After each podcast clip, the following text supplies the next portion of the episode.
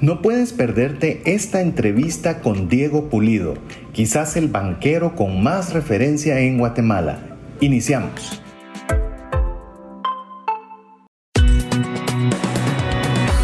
Nuestra mirada va más allá de los límites naturales. Nuestro objetivo, darte herramientas que puedan ayudarte a tomar decisiones financieras inteligentes.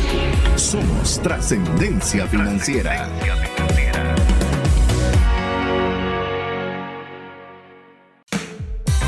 Soy César Tánchez y no puedo, de verdad, no puedo rechazar un chocolate lindo. Soy Mario López Salguero y tengo como meta de vida ver en vivo un deporte profesional. Ya solo me falta el básquetbol.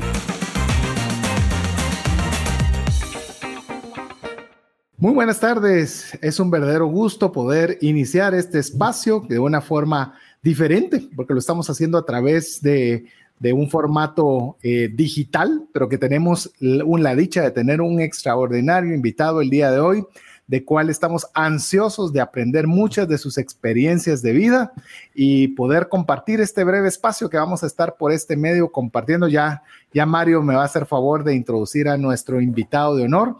Mi nombre es César Tánchez, me acompaña mi confitrión y amigo Mario López Salguero. O si usted es una persona que escucha el programa de trascendencia financiera, seguramente ya reconoce quizás nuestra voz y ahora quizás nuestra imagen, pero a través de este espacio ahora queremos compartirle también juntos y poder estar nuevamente con, con mi buen amigo y coanfitrión Mario López Salguero. Bienvenido, Mario. Gracias, César. Es un gusto estar con ustedes el día de hoy. Bueno, pues don Diego Pulido es un excelente, no solo empresario, ha sido, fue gerente general del Banco Industrial por mucho tiempo, sino que tuvo el gran honor de poder hacer un libro como su legado. Y la verdad es que estamos muy, muy contentos de tenerlo. Ahí vamos a tener unos temas técnicos que vamos a solventar seguramente en el camino.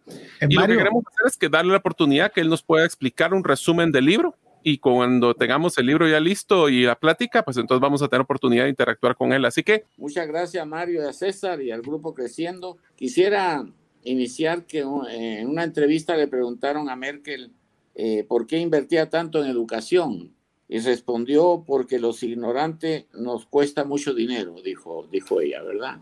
Entonces realmente yo soy un fanático de la educación. Este libro de Mis Huellas, Memoria de un banquero, eh, el prólogo lo hizo Paco Pérez de Antón, excelente escritor que ha escrito los mejores de América Latina. Eh, estuvo en la editora Paola Hurtado, muy buena profesional ella, excelente trabajo. Y la distribución del libro lo tiene Sofo y algo la Fundación Ramiro Castillo Loba, al cual yo le doy una parte para la alfabetización. Y mi saludo a todas las personas que están escuchando gracias a este programa. El libro tiene bastantes temas y uno de mis objetivos principales por qué escribí el libro es que desde la década del 70 en la asociación de gerente eh, yo vi un nicho de mercado. Había, había solo dos universidades, la Landívar y la San Carlos, y entonces no había, eh, el índice era muy poco, el nivel de estudiante era poco universitario. Entonces había una gran cantidad de ejecutivos que no habían tenido la oportunidad de prepararse.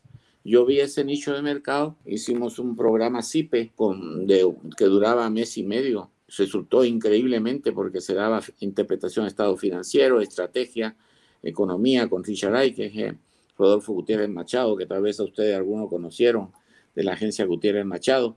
Y era un curso que se llenaba y todo, y desde esa época me venían diciendo un montón de estudiantes que por qué yo no escribía un libro. Entonces se me quedó eso y no había tenido tiempo y gracias a Dios eh, fui coleccionando un montón de experiencia y con el trabajo y este año ya después de dejar el banco, le dije ahora sí va a cerrar este ciclo, este ciclo de, de hacer el libro. Al fin y al cabo, 48 años más 5 en el agrícola, 53 años de experiencia bancaria en este país. Y también en, mucho de, en muchas reuniones nos decían amigos más jóvenes, es que eh, la generación tuya no nos dejó mucho, no nos dejó mucho en Guatemala. Y entonces yo dije, no, es falso, es falso eso, porque imagínense en nosotros que vinimos al inicio de la década del 70 graduados, ¿cómo era Guatemala? Había una guerrilla fuertísima, habían dictaduras, habían gobiernos eh, dictatoriales fuertes, empresas familiares, secuestros, todo pusieron un edificio, una un carro con 100 libras de dinamita. Eh, yo digo en el libro que hasta entró una gente con una granada, o sea, tuvimos, tuvimos que afrontar momentos muy difíciles, aparte del terremoto del 76 también, o sea que mi generación luchó muchísimo, pero en la parte gerencial, eh, igual en el conversatorio con Paco Pérez de Antón, realmente vimos que él también, lo que sufrió él en esa década, acabarla empezando en el 70, 80 y 90, eh, del estilo de dirigir, eran empresas familiares y la gerencia era del siglo XIX, o sea, totalmente casi obsoleta, diría yo, eh, por no decir malísima. Y entonces a nosotros nos tocó venir con cierta preparación, gracias a Dios, y afrontar esa gente, esos dueños de empresa, esos gerentes. A mí en el banco me tocó enfrentarme a todos los funcionarios de la banca. En esa época eran ex funcionarios del Banco Central, del Banco Guatemala, ¿verdad? Eh, donde ellos tienen que la mejor forma de seguir una tradición es no tentarla. Y yo llegué con una filosofía que la mejor forma de seguir una tradición es cambiándola. Entonces ya se imaginan el choque que tuvimos ahí desde el principio. También eh, hago la primera recomendación a todos los que están oyendo. El primer mensaje que yo creo que es importantísimo, que a mí me ayudó muchísimo, es preguntarse uno cuando está en su trabajo, ¿qué no hace la competencia que pueda hacer yo? Esa es la pregunta del millón. ¿Qué no hace la competencia que pueda hacer yo? Cuando yo me hice esa pregunta, me di cuenta de que los bancos cerraban, primero la bancarización llegaba al 15, 16%, imagínense. De cada 100 gente, 15 trabajaba en la banca. Ahora ya está llegando al 48, 50. Hay un mercado ilimitado todavía. Pero en la época en que yo empecé en el Banco Industrial, la bancarización no llegaba ni al 16, 17%. Entonces yo me pregunté, ¿qué puedo hacer yo que no haga la competencia? Entonces me di cuenta que los bancos cerraban a las 3 y la gente salía del trabajo a las 4. Entonces, ¿cómo jodido iban, iban ahí a abrir una cuenta a un banco si cuando ellos salían de trabajar los bancos estaban cerrados, ¿verdad?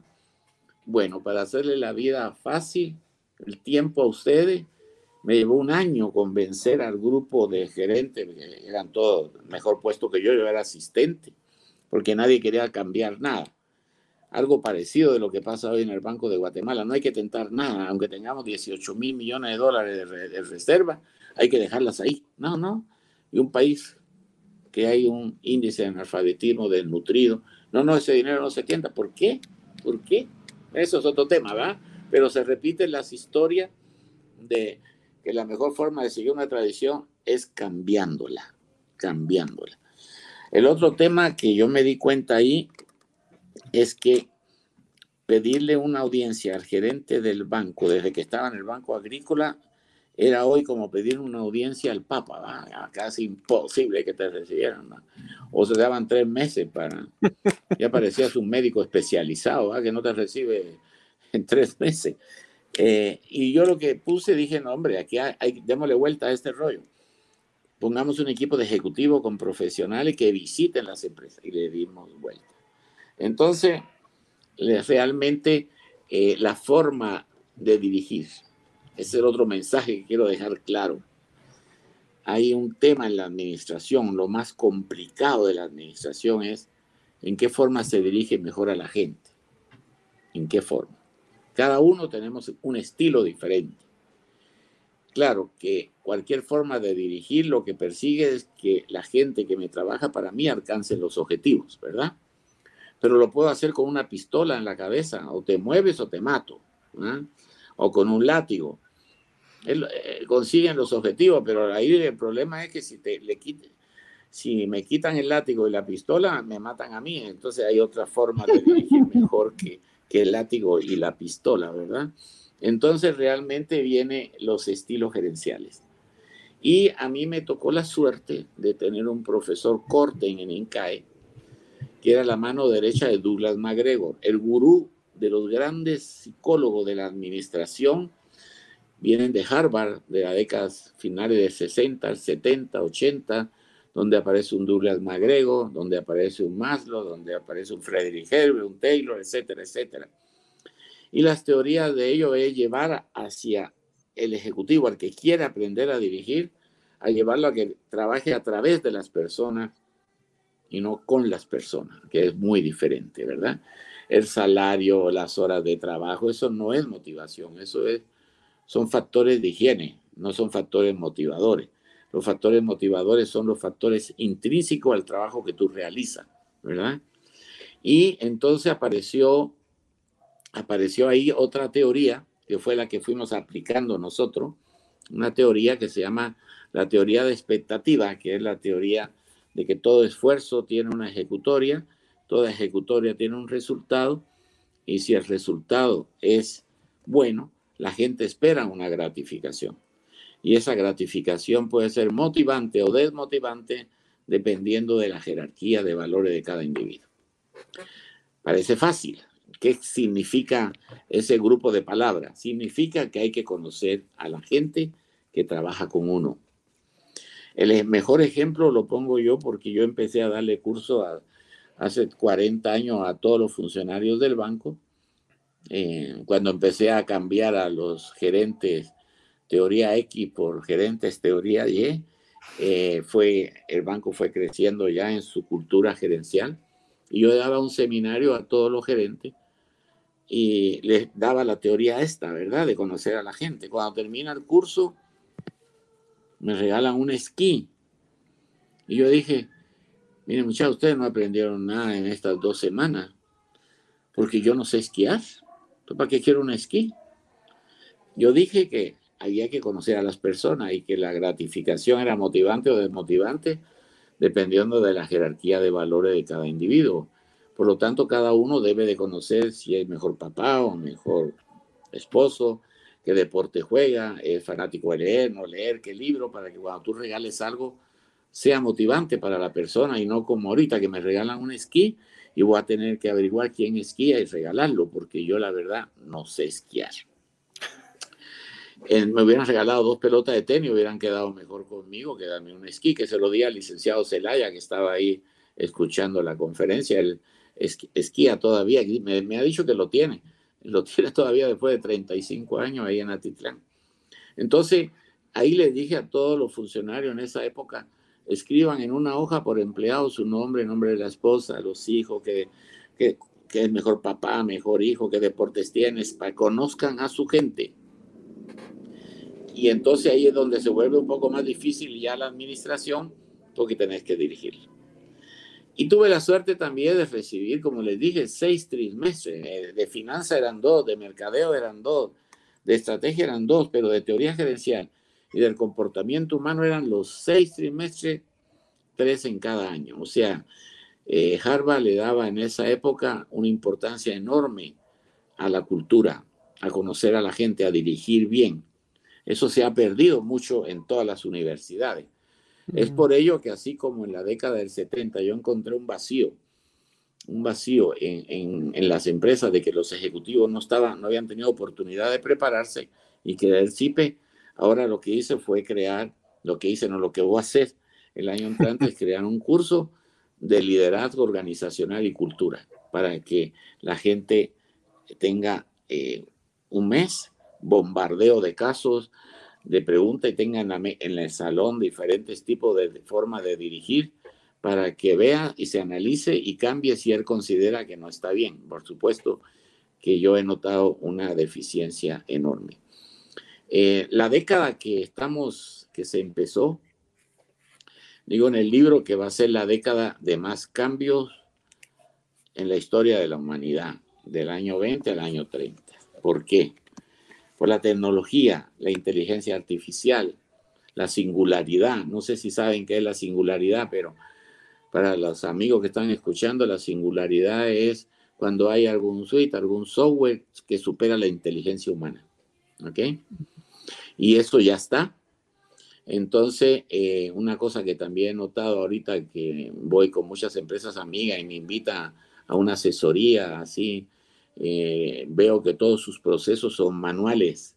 Y entonces yo le, la pregunta que les hago es, mire, si viniera una empresa nueva, con todo digital, todo en computadora, con robot, tú subsistirías. Entonces, la pandemia ha traído algo bueno.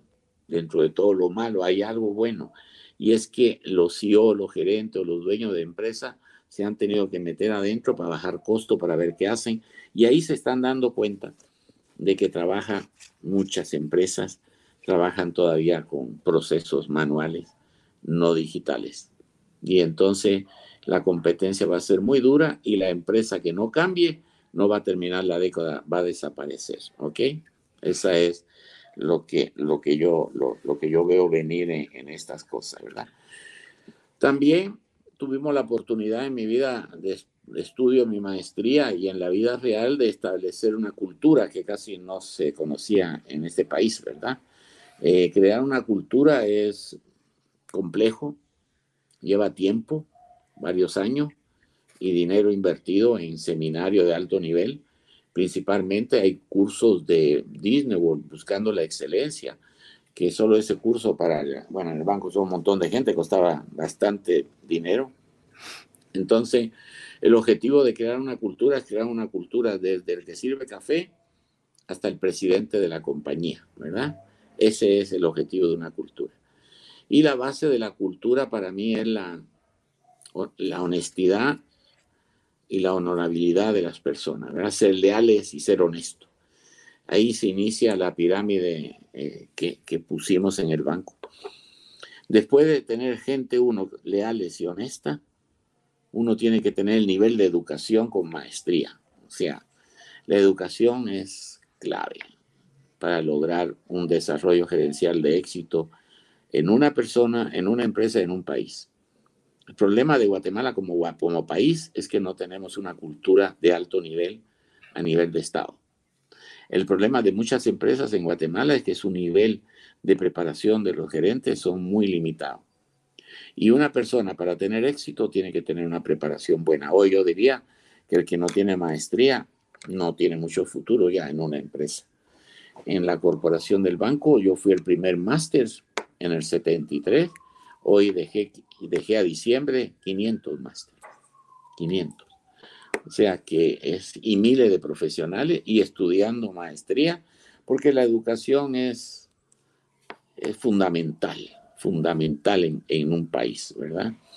O sea, yo, yo, tengo, yo tuve esa, esa cultura que hay que tener como lo tiene Singapur, por ejemplo, estar en un semáforo en un taxi y pasan cuatro minutos, no hay ni un carro a un kilómetro y el taxi no se mueve, ¿verdad? Y cuando pasa uno le pregunta al taxista, mire, no había nadie, ¿por qué no pasó? Me puede ver un niño.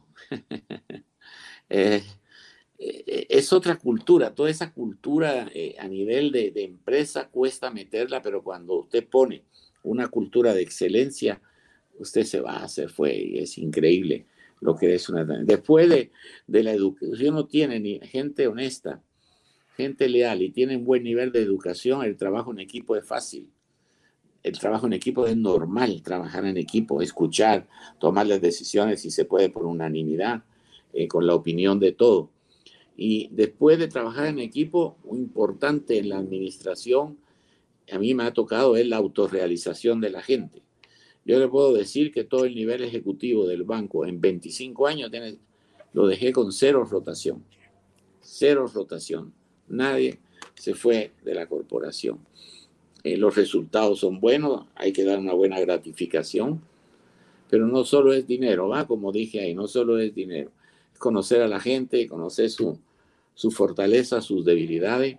Y algo importante que aprendí en la vida, en la práctica ya, en la teoría de los ciclos.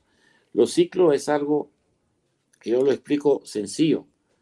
Un ciclo es si a usted le duele la muela, tiene un ciclo abierto. Hasta que va al dentista y se cura, cierra el ciclo. De lo contrario, usted tiene en su mente ese ciclo abierto, un ciclo pequeño, ver a su mamá, o ver a su hermano, o ir a compra, o ver un partido de fútbol, a mí, lo que sea. Pero a medida que usted va creciendo en una organización, va abriendo ciclos más delicados más problemático, proyectos más difíciles, eh, tener resultado de una empresa. Su mente ya se va llenando de ciclos. Y el objetivo es que el ejecutivo sepa cerrar los ciclos. O sea, usted tiene una gráfica y tiene ciclos abiertos y productividad. Llega un momento en que si usted sigue abriendo ciclo, su productividad va a bajar. Entonces, la el única persona que se conoce en el mundo de qué tan capaz es usted, es usted. ¿Verdad? Pero el que es CEO tiene que conocer a los funcionarios que se reportan a uno, qué capacidad tiene, hasta dónde lo llevo. Porque lo grave de no saber cerrar ciclo y comprometerse y comprometerse es de volver loco, después tener enfermedades, te da derrame y he visto de todo en mi vida profesional, de todo, hasta muertos, ¿verdad? Eso, bien importante, cerrar ciclo no solo es tuyo. Mi mujer siempre me dice cuando viajo, ¿por qué apagar la luz cuando salimos de la habitación?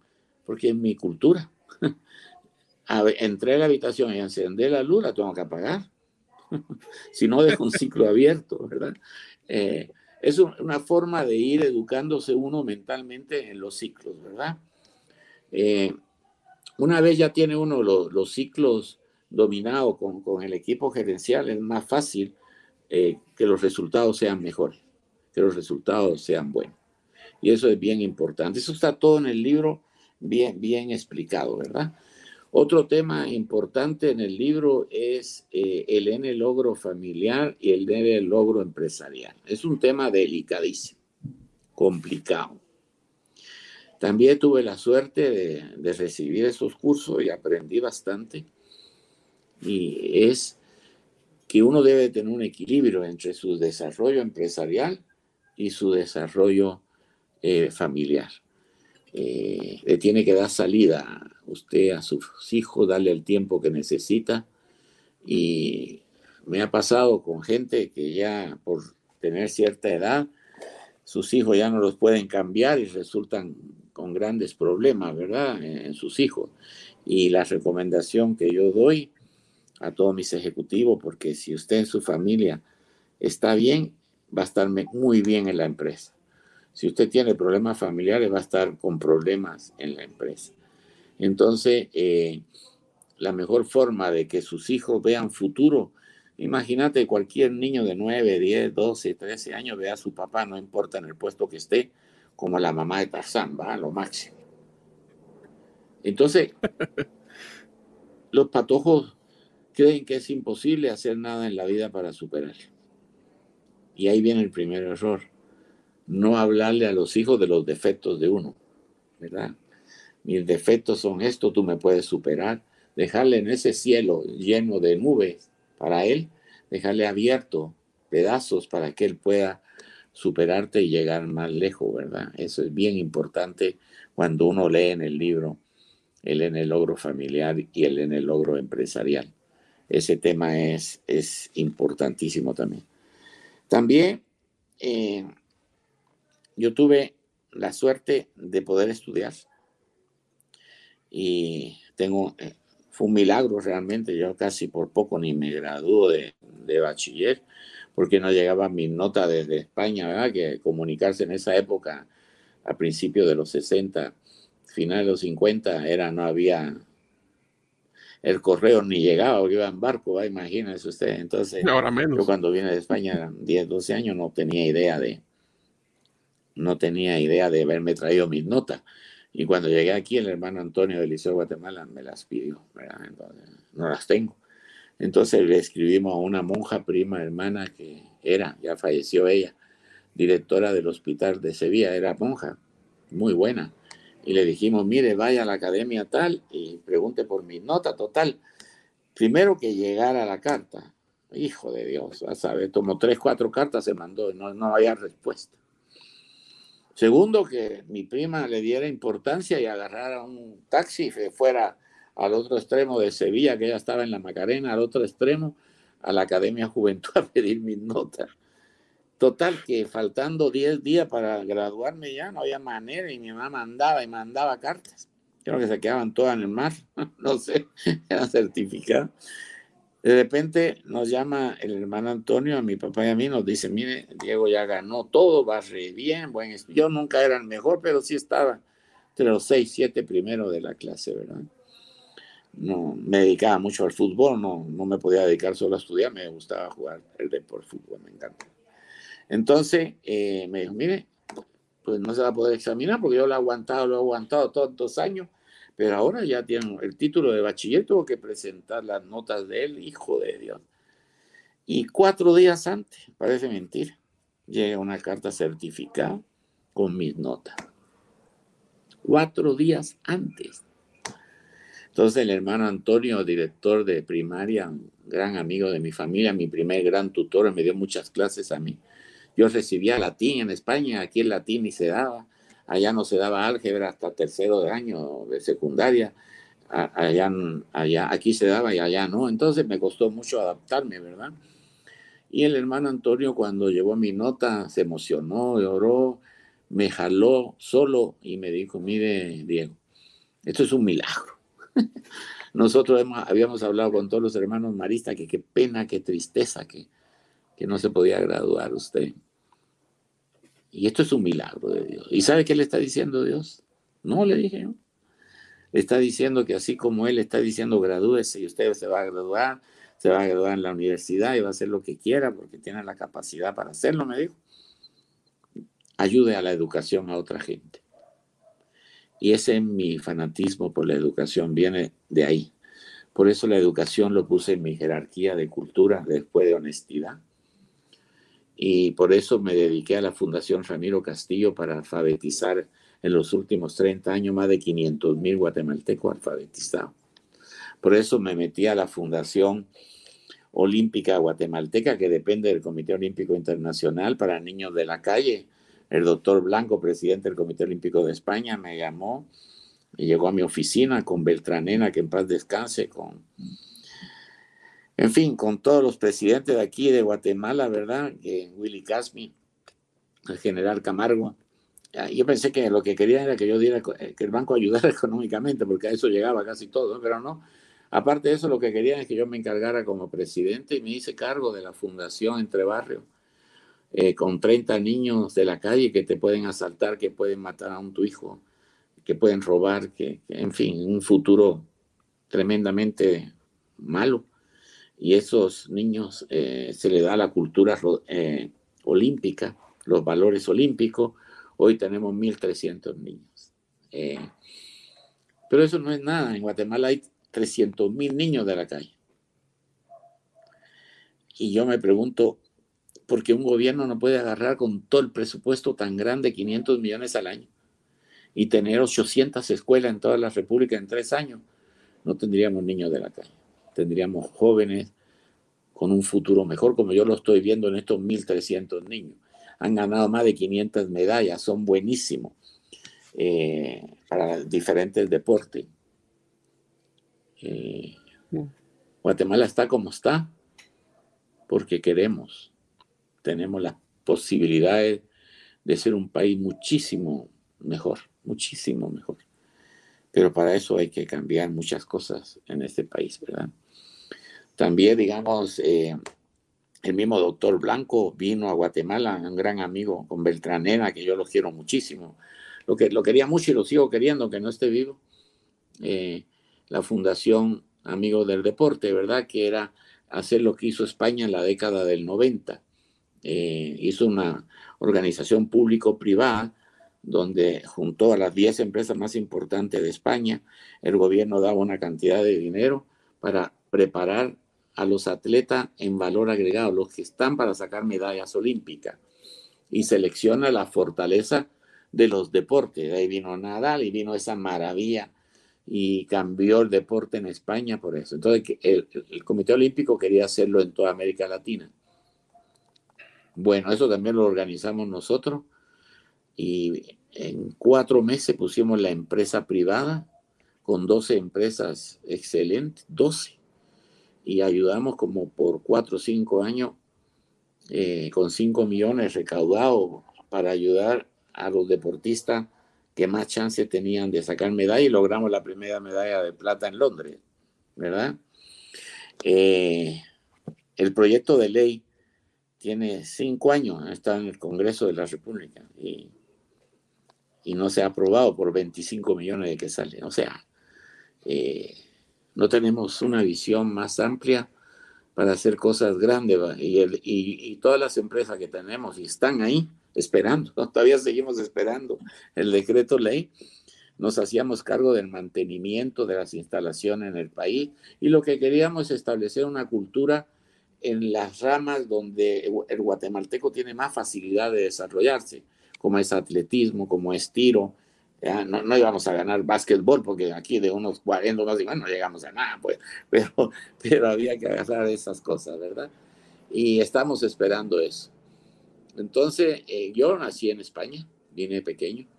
Entonces, el doctor Blanco, eh, cuando la, eh, la Fundación Olímpica mandaron a gente de Canadá, el Comité Olímpico Internacional, a hacer una evaluación de todas las fundaciones apadrinadas por el Comité Olímpico Internacional. Tuvieron un mes con nosotros, se fueron y a los seis meses nos dijeron, Mire, ustedes ganaron el primer lugar a nivel mundial y tienen una donación de 200 mil dólares por año durante cinco años. Bueno, fue una locura, ¿verdad? Y de ahí la otra noticia fue cuando me llamó eh, y me, me, dijeron que había ganado la medalla de Poder Cuartán, ¿verdad? La medalla olímpica que han ganado 19 gente en el mundo, Pierre de Curtán, y soy el primer latinoamericano que obtiene una medalla del Comité Olímpico Internacional. Y ahí me enteré yo también de que España no tenía nadie que haya ganado esa medalla. Entonces el doctor Blanco me llamó, Diego, ya te tengo aquí para ponerte en internet con el Comité Olímpico Internacional, porque al fin un español ganó, no, no, no, dije, no, no, no me pongan como España, esto va como Guatemala. Yo la gané aquí y mi país es Guatemala, España viene muy chiquito y voy de turista, le dije, quiero mucho a España y, sigo el fútbol y, mi familia ahí política, eh, grandes familiares ahí. Mi mamá tenía nueve hermanos, mi papá también, así que tengo primos por todas partes de, España, pero yo no soy, esta medalla se gana, la ganó mi país, que es Guatemala, y aparece Guatemala entre el récord de los países que han ganado, o sea, yo creo que no lo, hay dos, Estados Unidos, eh, uno Brasil, yo diría que hay 15 países o menos que, han, que están reconocidos como haber ganado esta medalla.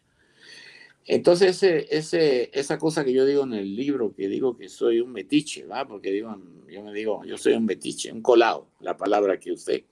Bueno, no pensé que iba a tener tanto impacto la palabra, porque todo el mundo me dice, colado, ¿de qué? ¿Por qué te pusiste colado? Bueno, le dije, es que eh, mi vida siempre ha sido así, colado. Por ejemplo, a los seis años llegó el profesor, director de la escuela en España, dijo, ¿quién quiere hacer la primera comunidad? Yo levanté la mano. Y mi familia, mi mamá no sabía nada. Una semana antes lo llama, ya está, ya está, tenés preparado el traje, Dieguito ya está listo. Mi mamá no sabía, yo el entusiasmo de, en el, Liceo de Guatemala que hay que hacer una catequesis, que hay que hacer, ahí levantaba la mano yo.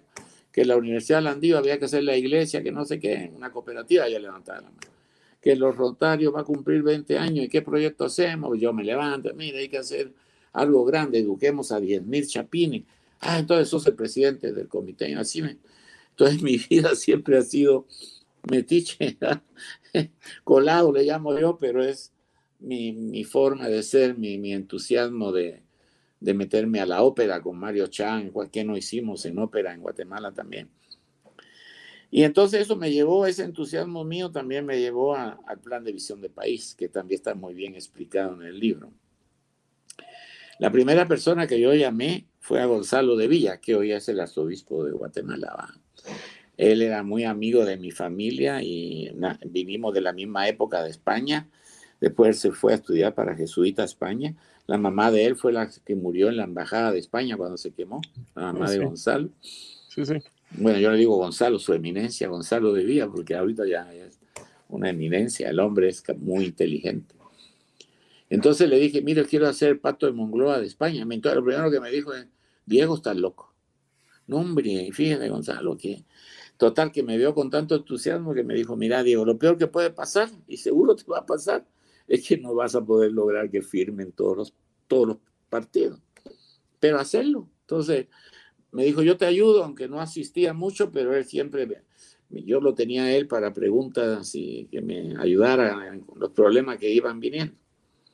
Eh, y después de ellos dos, yo le dije, bueno, ya está la iglesia católica, ahora necesito un pastor, eh, Harold Caballero, a Harold, y así, y después de él, uno de izquierda, centro izquierda, que sepa llegar a, a, una frase que yo copié de Machado que dice, tu verdad, no, la verdad.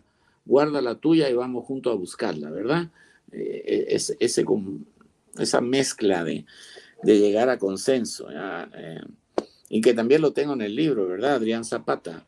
Y tenía al secretario del Partido Comunista a la URNG en la mesa, en, la mesa. y Felipe González nos ayudó mucho porque él con Suárez de España son los que lograron el pacto de Mongloa. Entonces él nos dio un montón de recomendaciones, vino como cuatro veces en estos ocho meses a darnos consejos y el primer consejo que nos dio fue eh, no metan a empresarios, no metan a sindicatos, metan a los partidos políticos. Y eran 11 partidos.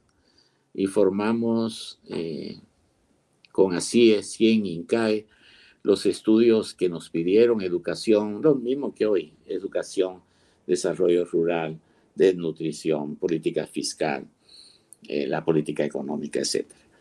Y gastamos, invertimos, mejor dicho, en, en estudios medio millón de dólares. Y cada grupo se formó con, del grupo nuestro de los 15, eh, digamos, Roberto Gutiérrez de Quesaltenango coordinó desarrollo rural, por ejemplo, ¿verdad?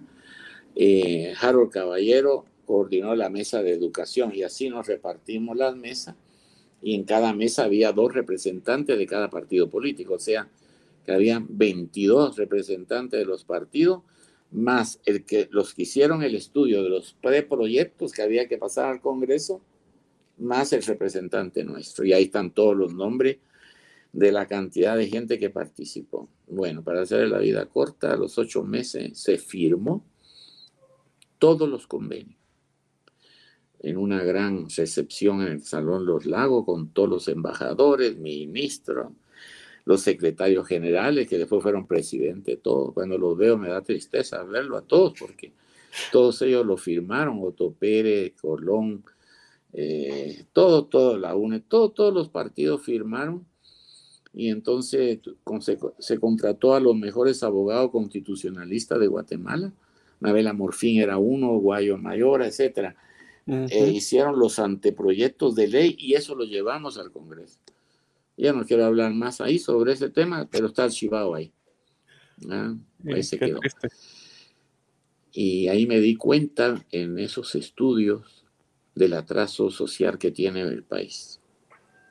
Y para que tengan una idea, eso hace 13 años que se hizo eso. Faltaría dos años para haber logrado todos los objetivos que estaban escritos ahí y de, y de lograr los 15 años y de lograr lo que estaba escrito ahí, era igual a los índices sociales de Costa Rica hace 13 años. O sea, eso le da una muestra de lo mal que estamos. y, y, yo lo digo hoy, lo digo en mis conferencias, en mis pláticas. Eh, este país tiene que tener un Estado de Derecho que dé seguridad, al inversionista local e internacional. Tenemos que aprobar la ley de infraestructura que tiene dos años estar en el Congreso y no la aprueban. Sin eso, no va a venir nadie a invertir a Guatemala. Ni siquiera los chapines. Claro que hay inversiones, pero no el monto que debía de venir de 10 mil millones, 15 mil millones. Porque Guatemala es un país que con su presupuesto el 85% es gasto. No, puede, no queda nada casi para inversión entonces no podemos desarrollar el país. Entonces, cada vez la mecha es más chiquita. Y si no se hacemos las cosas bien, pues solo Dios sabe en qué va a terminar todo esto, ¿verdad? Eh, creo yo que el libro tiene cantidad de cosas de los temas que le he hablado, imagínense. Hay para discutir cada tema un día, ¿verdad? Si deseas aprender a invertir en criptomonedas desde cero, te animo a llevar el curso realizando tu primera inversión en criptomonedas. Para más información, dirígete a herramientasprácticas.com. Hola, te saluda César Tánchez y deseo animarte a invertir en tu educación financiera. Te recomiendo adquirir el libro Más rápido y más lejos en sus finanzas, en el que obtendrás un mapa de 5 pasos para tener una vida abundante y feliz. Solicita el tuyo al 4236-0263 o si vives fuera de las fronteras de Guatemala, puedes adquirirlo en formato digital o físico por medio de Amazon. Decisiones financieras diligentes que honran a Dios y provean recursos para nuestras familias y prójimo. Pero qué emocionante, que, en una forma bastante resumida, pues obviamente una persona muy tenaz, una persona que te digo, yo estoy, yo no he leído el libro aún, así que no, no he tenido la oportunidad. Ya pedí, ya, ya hice mi encargo para tener uno, pero lo quiero autografiado. Voy a ver si tengo el, el, el, cuello, le decimos en Guatemala, suficiente para, para que lo pueda tener autografiado por Diego Pulido. Quienes todavía no le conocen, pues obviamente es un, es un empresario de muchísimos años que dirigió el principal banco en Guatemala, así que Así que de, si usted no había tenido antes acceso de poder saber de don Diego Pulido, pues bueno, ya tuvo una, una breve reseña. no sé si nos escucha ahora, Diego. Ok, perfecto. Yo quiero eh, hacerle una pregunta, Diego. Hacer un libro no es una tarea fácil. ¿Qué lo motivó a, escribir un libro? El libro que hoy, eh, hoy nos está presentando. Que muchos estudiantes y compañeros de trabajo me decían, no puede ser, Diego, que tú te lleves a la tumba tus cosas, escribir lo que nos deje un legado, eh, ¿verdad? Para, y también muchos amigos míos de mi edad me decían, Diego, es que a nadie ha escrito cómo nos encontramos en la década del 60, 70, los guatemaltecos, contra qué luchamos, eh, no solo en, liderazgo organizacional y en dictadura, y, gerentes populistas y dueños de empresas que no dejaban hacer nada, porque esa fue una lucha fuerte también, ¿verdad? hoy, por ejemplo, no hay un banco que tenga un ejecutivo del Banco Guatemala. Eh, yo diría que hay cantidad de universidades. La Asociación de Gerentes fue pionera también en esa época. Entonces, cuando ya eh, a partir de enero me sentí libre de tiempo, empecé a sacar todos mis chivos, mis resúmenes y empecé a organizar el libro. Y, y sí, le digo, no es fácil, pero es un legado que le dejo a los estudiantes, a los gerentes, a los dueños de empresa, a mi familia, a mis hijos, a mis nietos, a mi futura familia, de que lean de lo que hicimos y, y ayudar. O sea, ayer me llamó la atención un, grupo de, jóvenes que están en último año en la universidad que qué les recomendaba estudiar. Yo le dije, mire, con todo respeto, ni abogado, ni economista, Eh, ya sacaron la primera carrera, ahora especialícense en lo que viene, en tecnología, en digital, inteligencia artificial, eh, robot, cómputo, software. Ese es el futuro y, no es el futuro, casi es el presente. Entonces me, da mucha emoción ver a tantos jóvenes, eh, porque como regalé tantos libros a las bibliotecas y todas las universidades, me llaman y no los conozco, ¿verdad? Ahí los veo enfrente por Zoom, gracias a Dios. Y entonces yo me encanta hablar con los jóvenes y oírlos y, veo su interés, su preocupación y les digo, miren, ustedes no se imaginan el futuro que tienen tan bueno, porque son cosas nuevas, ¿verdad? Es decir, eh, es difícil que una persona de 50 años hoy ya se preocupe por todas estas cosas o estudie todo eso. Es muy difícil. Entonces ustedes tienen un mundo a su alcance en innovación, en tecnología. Y la recomendación que le doy a todos los estudiantes en la Universidad Da Vinci, ya la tuve, tengo otra la semana entrante con la Landiva y otra en, en Quesaltenango, y ahí son un grupo de 800 gente. Y entonces yo le digo, mire, le va a decir el mensaje número uno, yo no digo nada que no lo pasé yo o que no lo viví yo, ok, yo no invento nada, todo es verdad. Mi objetivo cuando empecé a trabajar en el Banco Agrícola de Cobrador, cobrador del área internacional, mm era estar siempre a las cinco y cuarto en la Universidad de Landiva, que empezaba a las cinco y media. Entonces yo no aspiraba a ningún puesto por ganar 100 o 200 que salen más, si eso me quitaba a mí la, llegar a las cinco y cuarto para yo sacar mi carrera ahí. Una vez se gradúen y estudien su maestría, no se vayan por mil, dos mil quetzales. Terminen su objetivo de estudio y después vendrá un desarrollo exponencial para ustedes. No dejen el estudio por 100 pesos. Yo tuve amigos, no digo nombre, que trabajaban conmigo en el Banco Agrícola y estudiaban conmigo en la Landiva. Y se iban a trabajar a GBM, a IBM, porque ahí ganaban mil que salen más que uno. Imagínense. en esa época, 500, un montón de pistas. Y además lo que más les atraía irse a Copacabana, a los carnavales, a los premios que daba por vender máquinas de escribir. Pero ninguno se graduó en la universidad, ninguno se graduó. Entonces es como aspirar a algo y ahí te queda. Mientras que tú seguís tu línea recta, vas a superar a todos si te sacrificas y estudias, ¿verdad? Eh, yo en el banco le daba una plática cada dos, tres meses a 200 nuevos que entraban. Y me quitaba el saco, la corbata. Y, Mira, yo empecé como usted. Entonces, le cuento un poco mi historia. Entonces, ¿ustedes quieren llegar a mi puesto? Claro que pueden. Pero estudien, ¿eh? sacrifíquense. El que no estudie no tiene ningún futuro aquí, se puede levantar o irse, porque no va a ascender en nada aquí. El que estudia tiene un futuro hasta ocupar mi puesto, ¿verdad? Eh, he sido pro educación, desde que el hermano Antonio me dijo que era un milagro que yo me graduara y estudiara, ¿verdad? Entonces es una satisfacción enorme. Mire, yo nunca pensé que un libro daba tanta satisfacción hasta ahorita que lo estoy viviendo. Y ahora que lo estoy viviendo, no sé si me hubiera dado miedo darlo, porque si el libro no hubiera pegado, que corcho va, toda mi imagen se viene abajo. Pero gracias a Dios le gustó, a la gente le ha gustado, récord de venta, y yo, yo tengo reuniones constantes, así como me llamaron ustedes, Mario, ustedes, yo tengo dos, tres por semana, no cobro nada, me realizo hablando y me encanta ver a, los estudiantes y hay cantidad de becados, o sea, yo apenas si recuperé mi inversión, no me interesa, me, pues, me, interesa recuperar lo que invertí porque es caro un libro, además el libro está hecho de mucha calidad. Lo que más me interesa es transmitir mi legado a toda la gente que quiera.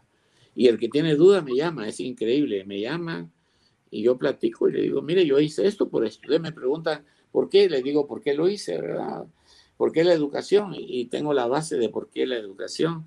Y la honestidad también, la lealtad. Ahí en el libro hay una explicación de mi lealtad que nos lleva mucho tiempo, pero eh, cuando yo me vine de INCAE, el Banco Agrícola a mí no me, dio beca. Yo saqué mis estudios de maestría en INCAE, que era bien caro y es caro hoy, a través de un crédito. Yo, a mí nadie me dio beca ni nada. Mm, y eh, después el Banco Agrícola eh, pues, no me quería dar un puesto muy bueno, que no me, ya yo tenía a Dieguito, mi hijo, que hoy tiene 50 años. Él tenía dos años, creo, cuando vine de INCAE yo ya aspiraba a ganar un poco más, a, a, ver si podía comprar una mi casa. Y a mí me salvó mucho la acción de gerente dando curso, porque yo negocié con la acción de gerente que INCAE me ofrecía 50-50, dije, no, mejor con la asociación. Y la asociación ganó buena plata, yo también, ¿verdad? Pero gana-gana, como debe de ser las cosas en esta vida, ¿verdad? Por eso fue el libro y cada experiencia mía está reflejada ahí. Y momentos difíciles, claro, ahí debe haber una pregunta que me hacen siempre, que ¿qué dejé de hacer, verdad? ¿Qué dejé de hacer? Y sí, digamos, eh, el plan de visión de país es uno de mis grandes éxitos y, y, de mis grandes decepciones, porque como buen profesional, si uno no tiene resultado, no vale nada. O sea, por más que el esfuerzo que haya hecho en visión de país no se logró, mm, pues no se logró y el, el valor es cero. Y, así hay que tener cuidado cuando uno hace algo, ¿verdad? Ver los resultados. Y uno de los resultados que, aparte de visión de país en, la corporación del banco, fue no haber ido a, Nueva York con una IPO, una oferta pública, para tener una mm. oferta, primer banco en Centroamérica, primera empresa que hubiera tenido una oferta pública en la bolsa de Nueva York. Teníamos todo hecho. Y vino la crisis del 2009 en Estados Unidos. Entonces nos llamó y nos dijeron, mire, no es el momento, va. Cuando volvió el momento, la crisis la tenía Guatemala, entonces tampoco era el momento. crisis? entonces la crisis Pero ah. lo que sí le puedo decir es que el momento en que se calmen las cosas, Guatemala tenga un Estado de Derecho y agarra un ciclo bueno, el banco en tres meses tiene todo hecho, directores independientes, eh, tiene, tiene todo, todo, todo, todos los comités, de práctica societaria, de auditoría, todo NIF, todo lo que exige la bolsa de Nueva York está hecho ahí, ¿verdad? Y eh, se deja una cultura enorme. Yo siempre he querido, todos estos muchachos que están en el banco de gerente, o Luis Lara, de que me sustituyó, para mí el mayor éxito mío es que ellos me superen. Si ellos me superan, quiere decir que tuvieron una buena escuela mía, ¿verdad? Si no me superan, quiere decir que, que, yo también me siento mal, así que va muy bien y es lógico, las transiciones, la vida hay que aceptarla. Yo manifesté al final de mi libro que uno es como el sol de mediodía o en la noche. Siempre es bonito los rayos del sol y no importa la edad.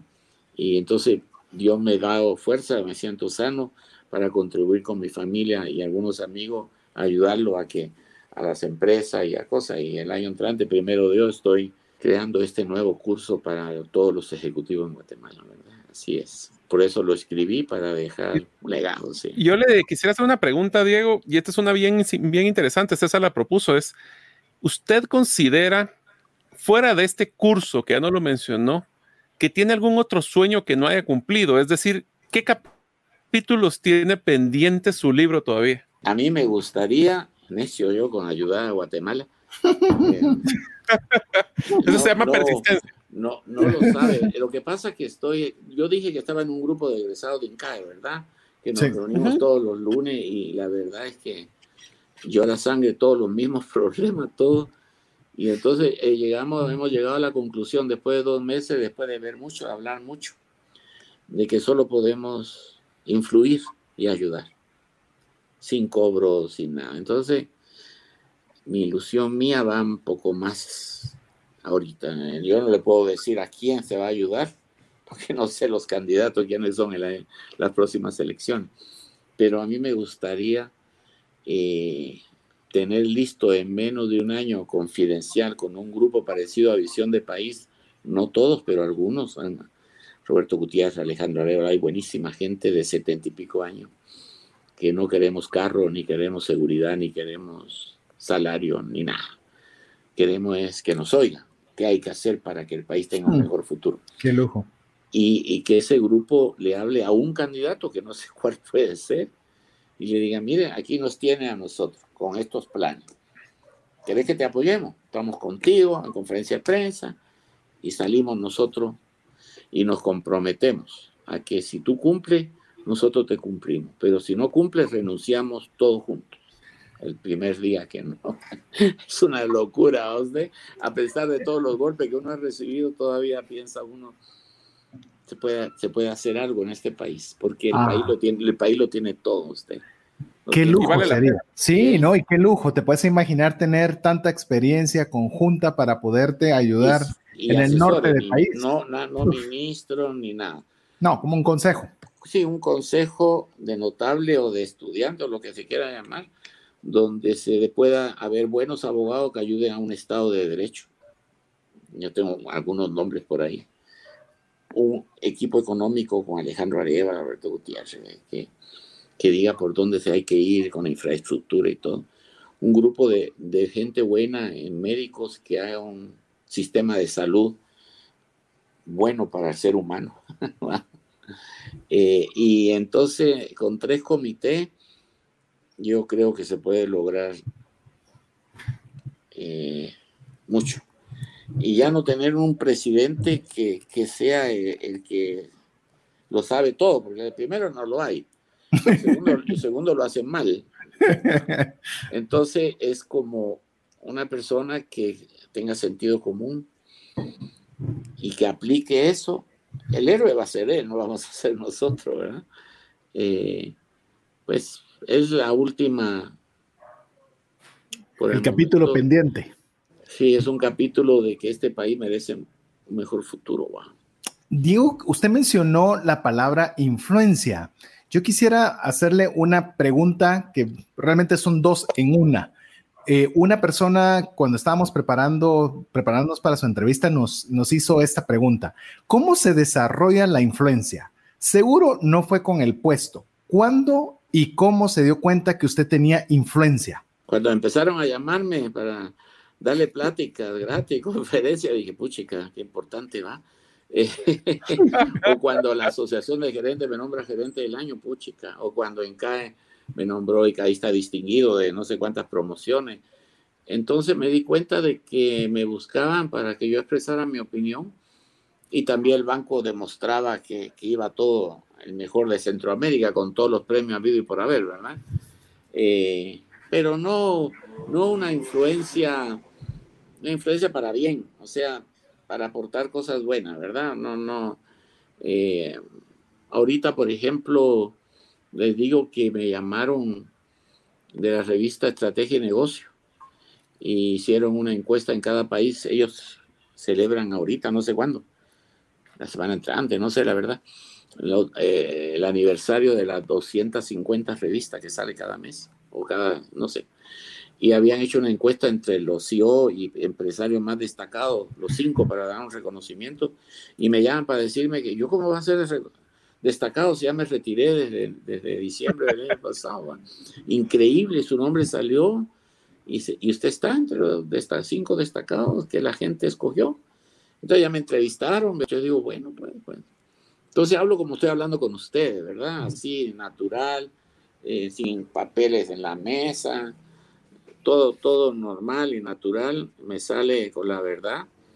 En el libro no hay nada, no ofendo a nadie en el libro, los que ya han leído el libro me dicen a la chucha, Dios, no tengo nada, ¿verdad? O sea, no ofendo a nadie, eh, no, no es mi estilo ofender a nadie, pero sí decir la verdad.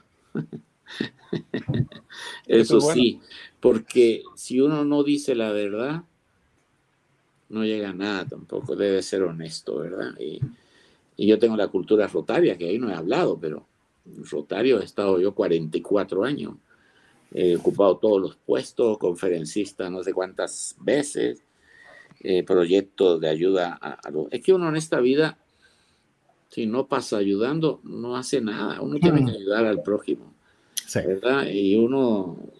Yo como mi vida ha sido, ¿por qué estoy en Guatemala? Pues yo no entiendo, mi papá peleó los tres años de la guerra civil, no podía vivir en España, fue traumante para él, ¿verdad?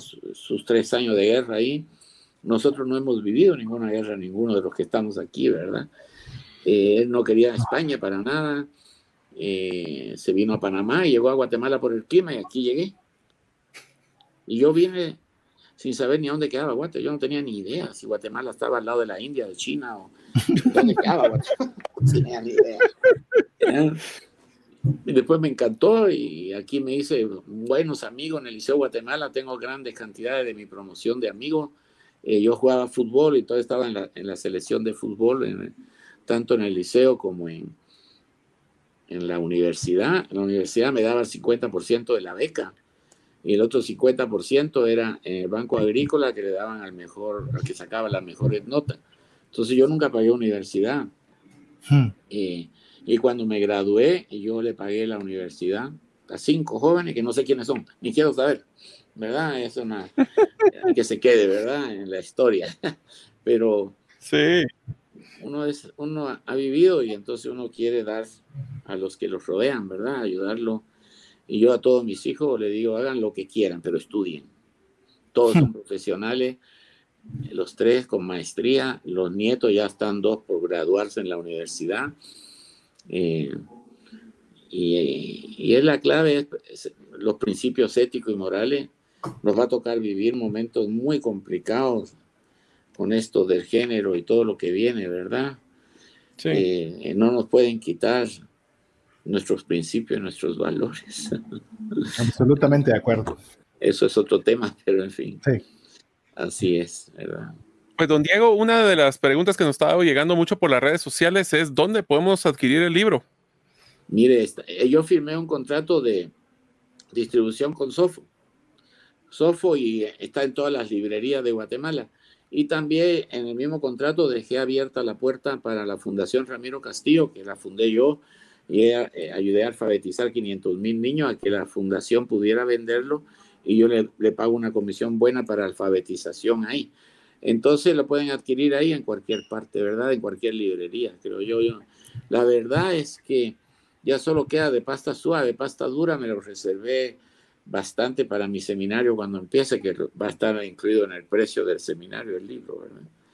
Y pues yo espero que cuando ya tenga su seminario, don Diego, nos, nos comente para que podamos, primero Dios, participar y segundo, poder promoverlo, porque la verdad que se me llama, suena muy, muy interesante. Sí, tengo un amigo, un amigo español que está casado con una guatemalteca, que es codueño de una empresa holandesa española digital, que un gran catedrático, ha escrito dos libros que él va a estar en, el pensum mío eh, como profesor ahí, tres, cuatro clases de tres horas cada una. Tengo otro amigo de Harvard. Entonces, el seminario va a ser de alto nivel eh, para ejecutivos que dirijan gente. No importa si tiene maestría, licenciatura o no tiene, pero que tenga gente a su cargo y que se haya enfrentado a dirigir personas, porque la administración es en qué forma dirijo mejor a la gente. ¿ah? Diego, una pregunta que me gustaría hacerle, ¿qué libros, porque estamos hablando de libros finalmente del suyo, pero ¿qué libros le influyeron a usted positivamente en su vida? Que usted diga, este o estos el libros. Quijote, el Quijote es mi libro preferido. Quijote ah, Ese libro es es que es una motivación constante de, de Cervantes, ¿verdad? Eh, me ayudó mucho el libro este, que es una bibliografía del cubano que fue presidente de la Coca-Cola. Ese libro de él, la bibliografía de él, extraordinario. Eh, he leído muchos libros, la verdad, he leído mucho. Ahorita acabo de leer uno que me ha encantado, que es La calle de la judería. Yo admiro a, a Israel mucho, mucho, mucho. Creo que es un país que defiende la libertad del mundo. de todos nosotros, ¿verdad? Y es un libro de, realmente que es duro porque es cuando sacaron a los judíos los reyes católicos de España. Se llama mm. La calle de la judería. Y ahora el gobierno español, ah, los primeros años del PP, hace siete años, eh, dio un decreto ley que todos los herederos judíos de esa época que demuestre que fue sacado de España pueden tener la nacionalidad española. Entonces es interesante leer todo lo que pasó ahí y lo que este pueblo hace por el mundo. Es impresionante. Eh, yo he leído cantidad de libros. Hay otro de Razones, que es mi Biblia mía, eh, que es un libro que se lee dos hojas en todas las noches y son razones para vivir, razones para la esperanza, razones para el otro lado, se llama Razones, se me olvidó el nombre del autor, es un, sacerdote. Eh, lo tengo, ahí lo tengo en mi cuarto, ahí tengo todos los siete libros que escribió, los tengo yo y me ha servido mucho de lo que hablo, muchas conferencias, lo digo yo, este es de un cura que era amigo mío, un cura que era amigo mío, pero es un hombre maravilloso que escribe, escribió durante 40 años en el ABC de Madrid y yo cuando fui a España pregunté por sus libros y me dijo de la librería, los mejores libros que se ha escrito aquí, que yo vendo en esta librería, son de él. Lo de razón, son razones para seguir viviendo, de Matt High. razones para vivir, razones para amar, razones ah, para, ah, Todos los libros se llaman razones para algo, ¿verdad? ah, como seis, como seis libros. Perfecto. Eso es la Biblia. También el arte de la guerra me ha ayudado mucho. Ah, sí. Ese, sí.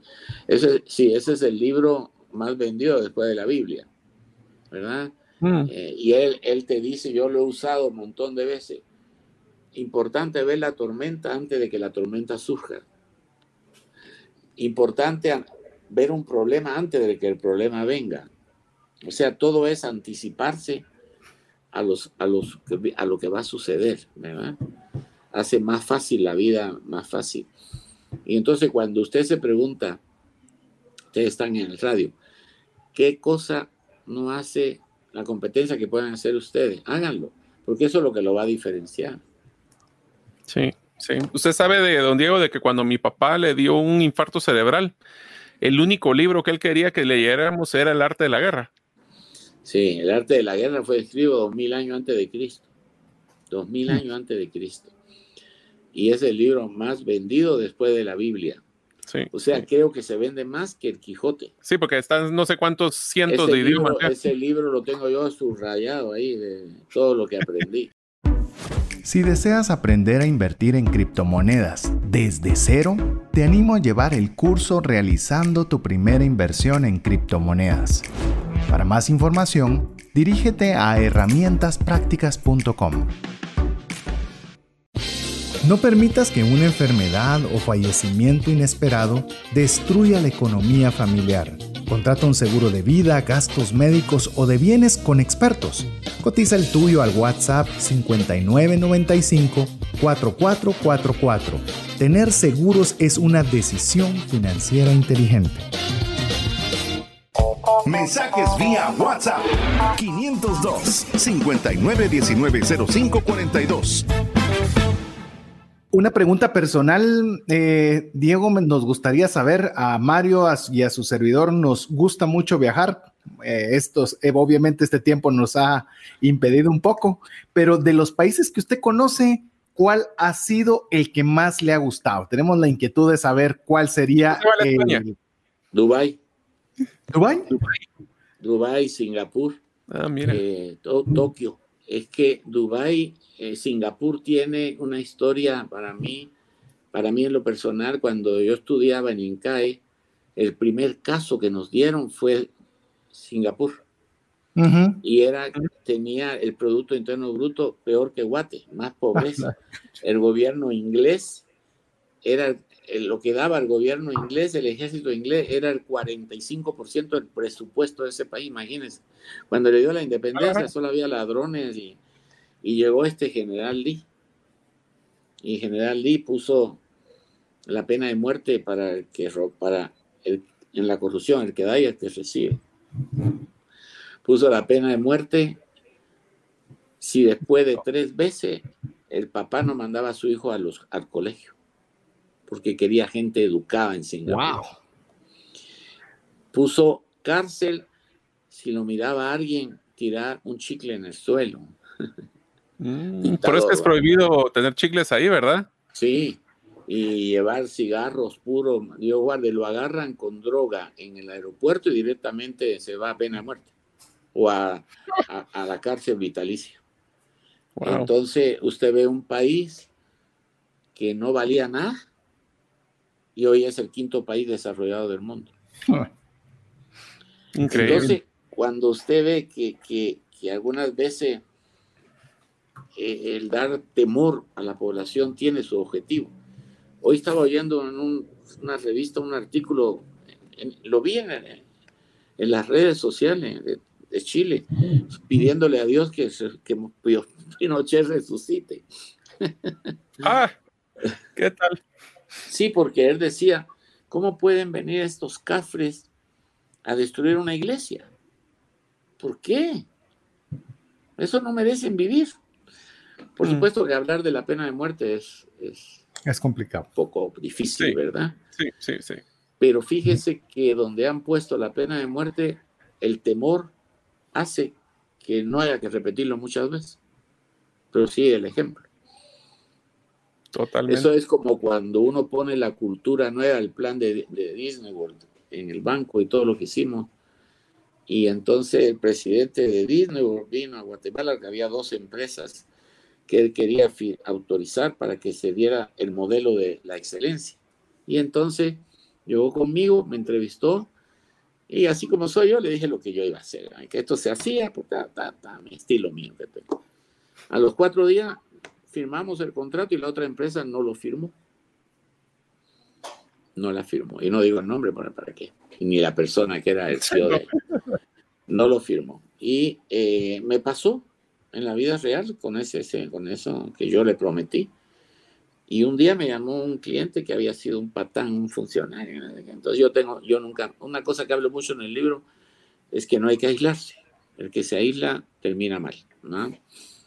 Hay que tener comunicación con toda la gente. Y yo en la reunión que tenía mensual con todos los 100 principales ejecutivos, hace como 10 años, le dije, ¿está fulano de tal aquí? Sí.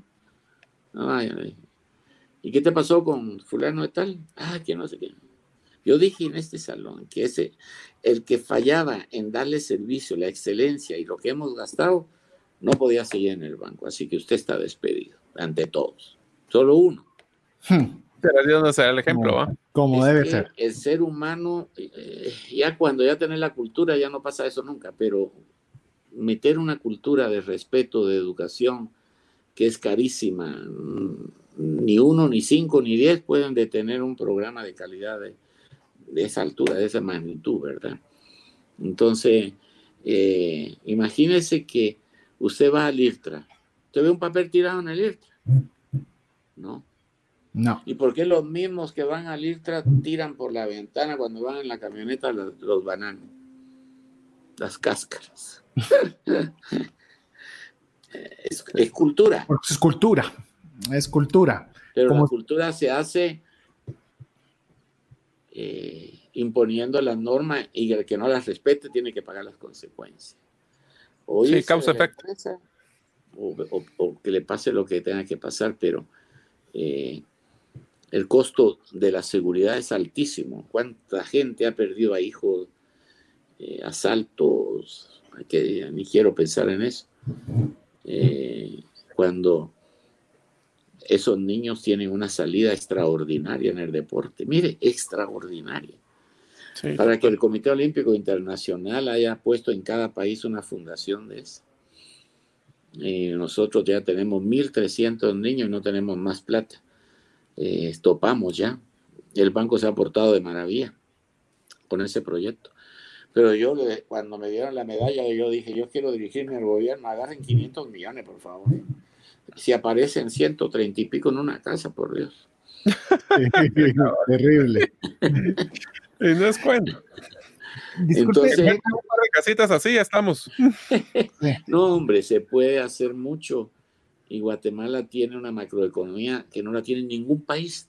Estoy preparando mi conferencia de, para el año entrante ya, porque va a dar una dentro de 15 días en Chela.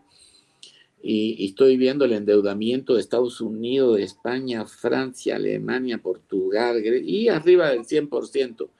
Y Guatemala con todo el problema que lo que estamos emitiendo, que es una autopista que hay que parar. Ya llegamos el año entrante a un 36% cuando siempre hemos estado en 24% ¿no? del Producto Interno Bruto. Pero es la pandemia, etcétera.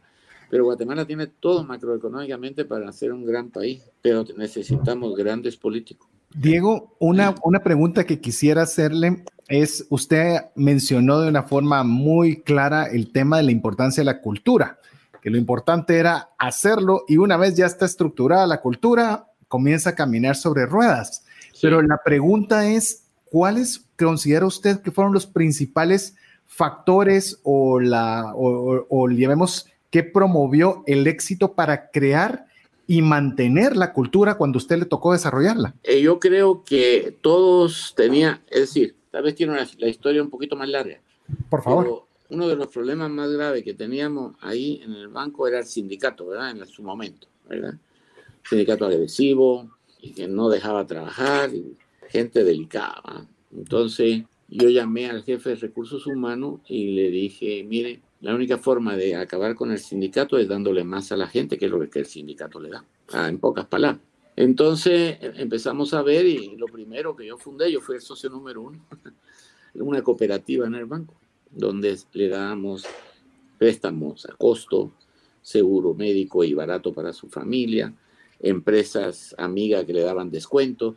Entonces empezamos a darle, a darle, a darle y la gente empezó a dejar el sindicato y a meterse a la cooperativa porque le hacíamos ver que el sindicato lo único que hacía es quitarle dos meses de salario cada dos años cuando se vencía el pacto colectivo y que no le daba nada. Y cuando ellos empezaron a ver, todo, todos se fueron retirando, retirando, hasta que llegó un momento en que solo quedaron los seis sindicalistas, no había nadie. ¿eh? Entonces yo los llamé a mi oficina y le dije, miren muchachos, están acabados. Pero es que así es la vida. Eh, pero les doy una gran oportunidad. Los que se quieran quedar, yo les garantizo, en seis meses son funcionarios del banco y los entreno. Y los que se quieran ir, les voy a dar una gratificación mejor. Entonces, porque aquí ya no tienen nada que hacer. Es ridículo que ustedes seis sean los únicos que están en el sindicato. Y vengan mañana a las 10 de la mañana. Llegaron a las 10 de la mañana conmigo y tres se quedaron y se fueron. Y desapareció el sindicato.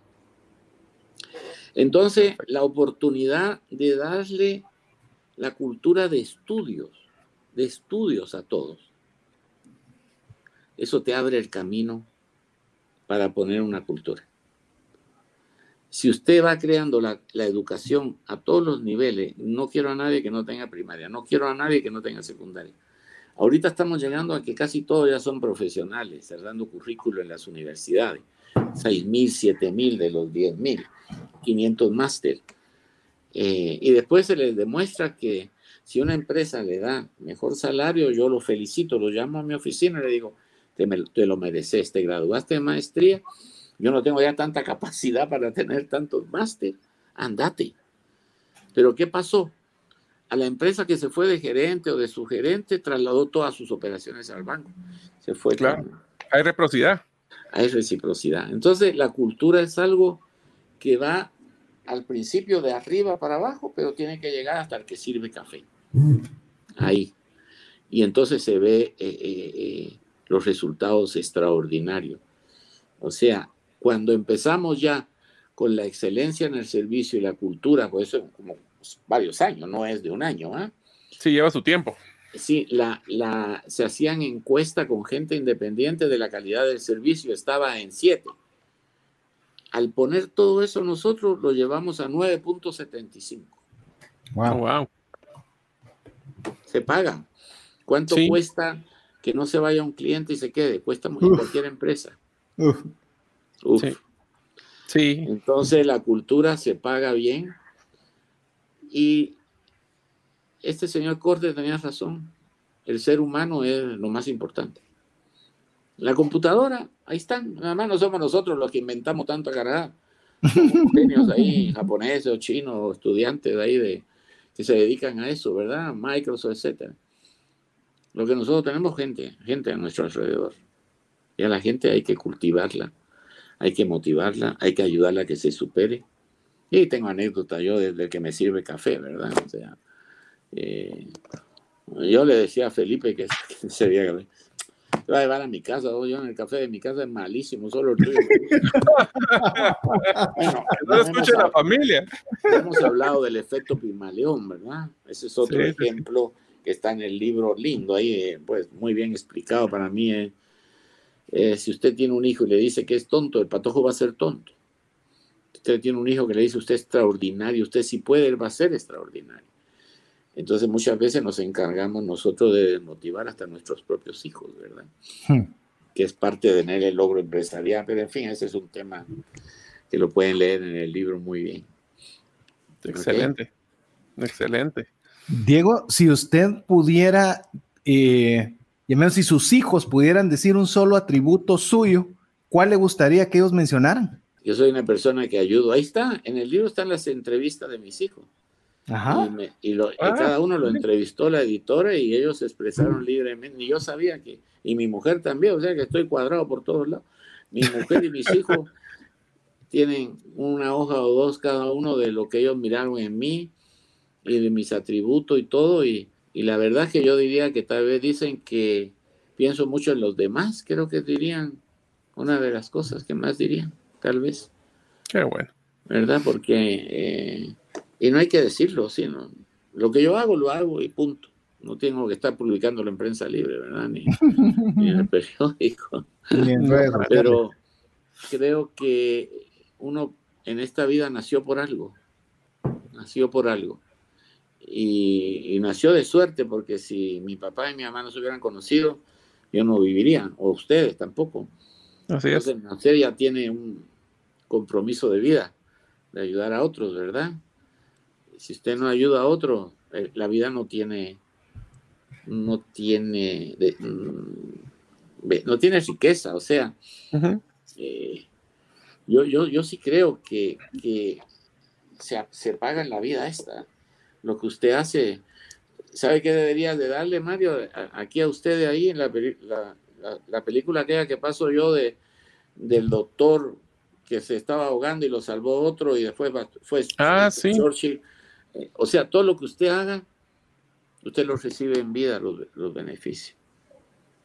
¿Verdad? Sí, esta historia es muy bonita y un día lo compartiremos con todo este grupo. Sí, díganle, es lindo, es lindo. ¿Sabe que es una de las cosas que, nos, que, siento que me gusta mucho de la entrevista de hoy? Es que eh, César y yo tenemos, César lleva ya 12 años estar trabajando en la radio y una de las cosas que siempre me, me que nos hizo clic es que nosotros estamos muy comprometidos a dar valor porque es bueno dar valor, no porque estamos esperando algo de regreso. Y usted acaba de ser un ejemplo tangible de una vida dando valor. no digamos ya un, un, gracias, Gracias, Mario, gracias. Pues, yo le deseo mucha suerte, ¿verdad? Pero siéntense y investiguen qué podemos, qué no hacen la gente que compiten con ustedes, qué pueden hacer ustedes. Ahí va a ver que van a encontrar y van a ofrecer valor agregado a los, los anunciantes. Eh, Diego, tengo un buen amigo que sé que le conoce a usted, no sé si usted le ubica rápidamente, que también ha estado en la banca, que se llama Felipe Duarte. Sí. Eh, es un buen amigo, de hecho le voy a pedir un libro autografiado para él pero al saber que iba a tener la entrevista con usted, esta es la pregunta que él me pidió favor hacerle. ¿Cómo se puede manejar un grupo tan grande sin entrar a microgerenciar? con la calidad profesional de la gente. Cuando yo empecé a hacer los cambios de la gente que, no, no, iba conmigo, ¿va? o me cortaban la cabeza a mí, o yo tenía que cortar cabeza, así de fácil, ¿va? Y yo busqué gente bien preparada, con maestría, que pudiera descentralizar para que la descentralización, cuando uno descentraliza, ellos también tienen la obligación de seguir descentralizando hasta llegar abajo, ¿verdad? Y lo que el éxito es la calidad de profesionales con preparación y con determinación, un estilo de dirigir, de ayudar a la gente y con la gente, ¿verdad? A través de la gente. Si usted no tiene equipo humano, usted no va a nada. Si un gobierno no tiene un gran equipo, no va a nada. Si no cambiamos el Congreso de la República con cambiando que tengan, no sé, pero por lo menos profesionales, no sé, eh, porque es muy complicado que las leyes estén aprobadas, sin, pero eso no es mío, eso lo estoy viendo en todos los países latinos. Ah, es un problema mínimo común denominador, hay que ver cómo se, se influye ahí, ¿verdad? Pero yo le diría que, y no aislarse uno, yo lo dije, dígale al amigo Duarte que no hay que aislarse, porque aunque usted vea una vez al mes a los gerentes más de, de tercera nivel, véalo una vez al mes y discuta con ellos, que le den resultado, aunque sea una hora al mes. Yo tenía con los 80 funcionarios principales, no los gerentes, ahí no llegaban los gerentes ni los subgerentes llegaban los ejecutivos de eh, gerentes de empresas, pero como la tarjeta o el roble, o los ejecutivos de negocio, o los de microfinanza, o los de el sistema chileno de, de créditos bien barato. Entonces, ellos presentaban al mes y yo me tomaba un café con ellos y me miraban la cara y yo los oía a ellos durante dos horas, una vez al mes, pero no te aísles. Eh, si tú te aíslas, perdés 50% de, de dirigir, sí. Y controles, o sea, el hecho de descentralizar no te quita controlar, ¿ok? Por ejemplo, yo tenía un control de llegadas tarde y las personas que llegaban tarde le dejaba media hora porque ni modo, a ocho y media, pero la gente que llegaba a las nueve menos cuarto los llamaba a mi oficina, mira, le dije, ya te estás pasando, papá. Eh, tengo el reporte, para que vean ellos que la gente me reporta cuando ocurren cosas que no se cumplen, ¿verdad? Eh, ah, yo hubiera temblado si algún día llego tarde por cualquier cosa y me llaman ahí a su oficina, don Diego. Fíjate que... Una vez lo hubiera hecho. La mayoría son, eran mujeres guapas, fíjate vos que no... Entonces no se enojaba mucho. No, pero después todos tenían razón por ejemplo, el muchacho de café, Felipe, y yo decía, ¿por qué no venís temprano? Ah? Y yo, lo primero que hacía cuando llegaba, yo antes de las ocho y media estaba sentado en mi oficina, mi cafecito, ¿ah? y dije, yo no será que yo no lo conozco a este. Entonces, vine y me fui con el jefe de personal, mira vos, ¿dónde vivís vos?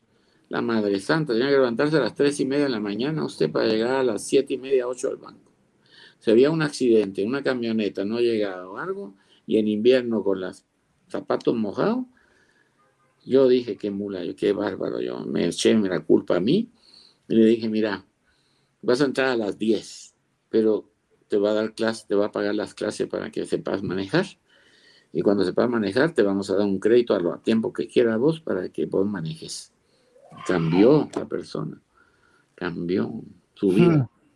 Sí, le cambió El error era mío, no, no había llegado a él como me gustaba llegar con todos, ¿verdad? Porque, pero de repente yo dije, me falta todavía llegar a ese nivel. y cuando uno llega a ese nivel, se cometen errores enormes, enormes, por no conocer a la gente. Pues, el mismo principio de arriba se repite abajo, ¿verdad? Sí, Así, es la cosa. Yo no pues quisiera acabar la, la porque ya, ya, ya sé que le hemos tomado buen tiempo, Diego, pero quisieran tal vez antes de acabar hacerle dos preguntas. Ajá. A ver, por lo menos yo, no sé si Mario tenga alguna una adicional, pero Sale. la primera pregunta que quiero eh, hacerle es, ¿qué conocen pocas personas de usted? Que no, no sea la pregunta usual, algo que casi nadie le haya dicho o algo que usted no comente muy seguido sobre usted. Por ejemplo, la mayoría de gente no sabía que yo había nacido en España. Sí. Porque yo siempre me portaba como puro chapín. Entonces, y ahorita me dice uno, pucha, Diego, yo no sabía que vos habías venido tan pequeño a Guatemala. Ah, la que baboseada la que me has dado durante 60 años. Eso sí creo yo que el libro destapó bien, ¿verdad? Eh, también creo yo que la gente no sabía que en Guatemala no hay que llamarse apellido para llegar a un puesto importante. La gente no sabía que yo había subido desde abajo, que había empezado de cobrador en el departamento internacional en, el Banco Agrícola y que yo había, no había pagado universidad y que, y que eh, pagué mi maestría con un crédito. Eh, la gente le impactó mucho a la gente. Eh, entonces el mensaje que doy ahí es, usted quiere tener éxito, tiene que sacrificarse. Mi mujer se sacrificó conmigo en la maestría dos años en Incae sin ir a un restaurante. Hmm. Dos años, no fuimos a ni. Es decir, yo no conocí un restaurante en Managua y estudiaba en Incae, no lo conocí.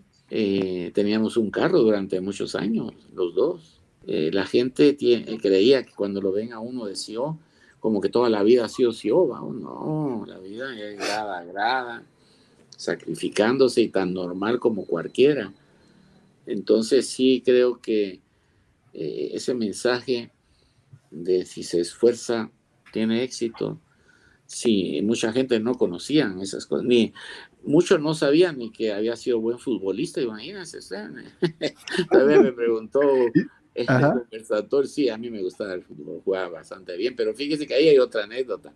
Eh, yo era seleccionado de Ausina Tour, que era un, entrenador español, yo no sé si ustedes se acuerdan de él, no es todavía ya muy jóvenes ustedes y un da Silva brasileño, y entonces entrenaba al Liceo Guatemala, que yo era de la selección, y nos llevó ahí por el Roosevelt a los campos de, de mi amigo Aguirre y a entrenar con los crema, porque él nos jaló como a cuatro, pero yo llegué al vestuario a la grandea la botella de ron, cerveza tirana, dije. Ese no, es, ese no es mi futuro. Te digo. Entonces dije, no, yo, yo quiero jugar fútbol por alegría en la universidad, en el, pero ahí no, no, y además que uno agarraba la pelota y machete que le daban a uno, pero Entonces, realmente la gente no sabía eso cuando yo hablo de que tenía beca de la selección de fútbol de la universidad o, ala, no sabíamos eso. Entonces la gente me ha descubierto un poco más, me ha descubierto, ha descubierto a mi familia que no no lo conocían tampoco, ¿verdad? Señor Lucrecia, licenciada en Filosofía y Letra, eh, todos son profesionales con máster, sencillo, no, no presumimos de nada, la vida es de trabajo y de ayudar a todos los que se pueda, ¿verdad? Yo diría que esas cosas no, no, no me conocían, tan es así que Paco Pérez cuando yo le di mi libro no sabía si lo iba a publicar, ¿verdad? Porque yo decía, que tenía mi temor de que nunca he escrito el libro, ¿verdad? Y le dije, mira Paco, estoy preocupado y nervioso porque solo tú decime, o, lo tiro o lo guardo para mí y mis hijos y no, no lo imprimo. Y cuando lo leyó me dijo, no, lo tenés que hacer, Diego, la gente tiene que saber lo que a ti te costó y lo que has hecho por Guatemala. Y, lo y me escribió un prólogo precioso, ahí está el prólogo de él, muy bueno. Ahí me motivó a que yo lanzara el libro. Yo sí estaba asustado usted. Porque... Seguro. Hasta fotos personales tiene. Sí, fotos de mis hijos y todo, sí. Es un, es un libro familiar, pero muy profundo en dirigir, en administración, en todo. La mensaje es que hay que aprovecharlo, ¿verdad? Sí, no vale la pena. Sí, no, no, no, no me conocían muchos rasgos de mi vida. La mayoría yo no he dicho nunca, nunca. íntimos amigos míos que, que no sabía. Hay gente amiga mía que me dicen del banco, yo no sabía que llegó un tipo con una granada a su oficina. Digo, pues sí, llegó. ¿Verdad? Eh, ¿Quieres saber por qué la granada? Tiene que leer el libro. Tiene que leer el libro. No, era un tipo que no preguntó por mí, preguntó por Rodolfito Castellano, que fue mi decano y, y mi jefe en el banco y un tipazo. Eh, cuando yo entré al banco, él era su gerente, fue el gerente, fue él. Y preguntó por él, pero no estaba. Entonces yo venía de los Rotarios y el licenciado Pulido preguntó al señor, sí, sí. Yo como tenía la puerta abierta, no tenía miedo a nada, ¿no? Y hay otras anécdotas ahí de la acción de gerente, de esas sí son muy duras, porque con mi entusiasmo yo fui el primer organizador del primer debate de presidente en la asociación de gerentes. Mil gente con la televisión, la, hasta la, llegan a la televisión de Estados Unidos, ahí tuvimos, un problema, Carmelo Torreviarte, Paco Pérez y yo, Julio Rigorría, Ficharay, que, candidato que creía que estábamos trabajando para otro, no me acuerdo ni quién era. Y total que nos amenazaron de muerte. Por eso le digo yo que la generación nuestra en la década del 60, 70, principalmente 80, 90, la tuvo dura y Paco Pérez lo reafirmó en el conversatorio que le pasó igual y cambiamos la forma de dirigir en este país. Le dimos, por lo menos, íbamos hacia una dictadura gerencial y le dimos vuelta y cada día hay más profesionales y más gente preocupada por la gente. Sí, le voy a decir un comentario, Diego, que lo platicamos inclusive cuando yo estuve en la asociación, y es que los sacrificios de ustedes garantizaron los, las bendiciones que hoy damos por hecho. Sí, sí fue duro. Fue muy duro. La historia está en muchos libros del, del, legado que usted dejó en, en, poder luchar por una democracia en el país. Así que sí fue interesante esa historia. Sí, fue parte interesante y dura. Y, después me enteré de unas cosas que me quitaba el sueño a uno, ¿verdad? Sí, sí. Es que horrible. Pero en fin, eh, todo, todo sea para bien. Sí. Así que me hizo una pregunta que mucha gente no, no sabe y todavía hay cosas que nadie sabe. Perfecto. Y la segunda, porque ofrecí dos, y no después me van a reclamar Que, dije dos y ya no dije dos porque me hubieron dado ganas de, con tan, buen, con tan buenas respuestas hasta hacer un, cierre, pero esta tal vez es eh, una, una pregunta que ha sido frecuente. ¿Qué característica, destreza o rasgo personal de una persona es el primero que usted miraba para contratar a alguien? Es decir, si fuera una o dos cosas que usted decía, tiene que tenerlo, si no, no lo contrato aunque tenga 30 maestrías? Buena pregunta usted. Eso es un olfato, no sé, que le dio uno Dios tal vez. La necesidad al hablar de, las, de los ejecutivos que contratara, de su deseo de progresar y de hacer las cosas bien. Tal vez eso es lo que más me impactaba. Porque si ya traen el título, pues ya está, ya tienen el título, pues va, ya para qué, para qué más. Entonces, sí tuve la suerte y el olfato de contratar unas 40 personas solo. Y si usted entrevista a Luis Lara, él lo dice en el libro, duró cinco minutos la entrevista con él, cinco minutos. O Juan Carlos Martínez, o Edgar todos los que están ahí, que yo entrevisté, que no sabían nada de banca. ¿ah? Había que entrarle en nuestra cultura. Ellos dicen, yo, yo, Diego me entrevistó en cinco minutos. Es más, eh, yo le me recuerdo de Juan Carlos Martínez que llegó y le dije, mira, eh, este puesto, pero ¿para cuándo? Mañana empezás. Ah, ah.